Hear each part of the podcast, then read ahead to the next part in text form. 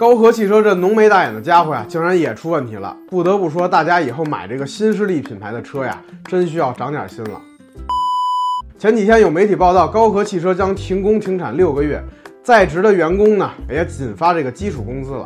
虽然这些年啊新势力品牌这个出问题呢不胜枚举，但这事儿出在高和汽车身上呢，还真是让人有些不可思议了。你相不相信？不相信。因为高和呢，之前一直给人以这个实力雄厚的感觉，尤其是这个公司创始人丁磊，确实不是一般人啊，并且在去年呢，高和还与这个沙特财团呢达成了约五十六亿美元的这个合作，按理说呢，真应该是不缺钱。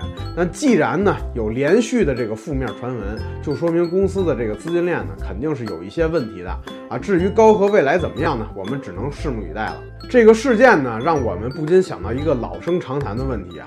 就是这新势力的品牌的这个汽车呢，到底能不能买？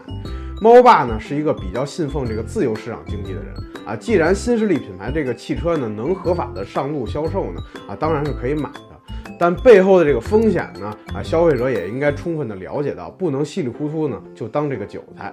相比传统的车企而言呢，新势力车企呢，因为没有燃油车的这个既得利益，哎，这导致公司的这个现金流呢就是极其不稳定。就连魏小李这三大品牌呢，都有各自的这个至暗时刻。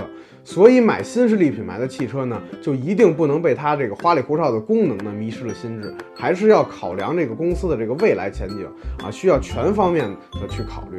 如果一定要冒这个风险买这款车呢，就一定得有这个买定离手的魄力，自己己为自己的这个选择负责就好了。这其实呢，跟买房也有点像。求稳呢，你就买现房或买这个准新的这个二手房啊。期房呢，就一定有这个极大的这个不确定性啊。你要意识到其中的这个风险。好了，关于这个新势力品牌呢，您是怎么看的呢？欢迎评论区留言，咱们接着聊。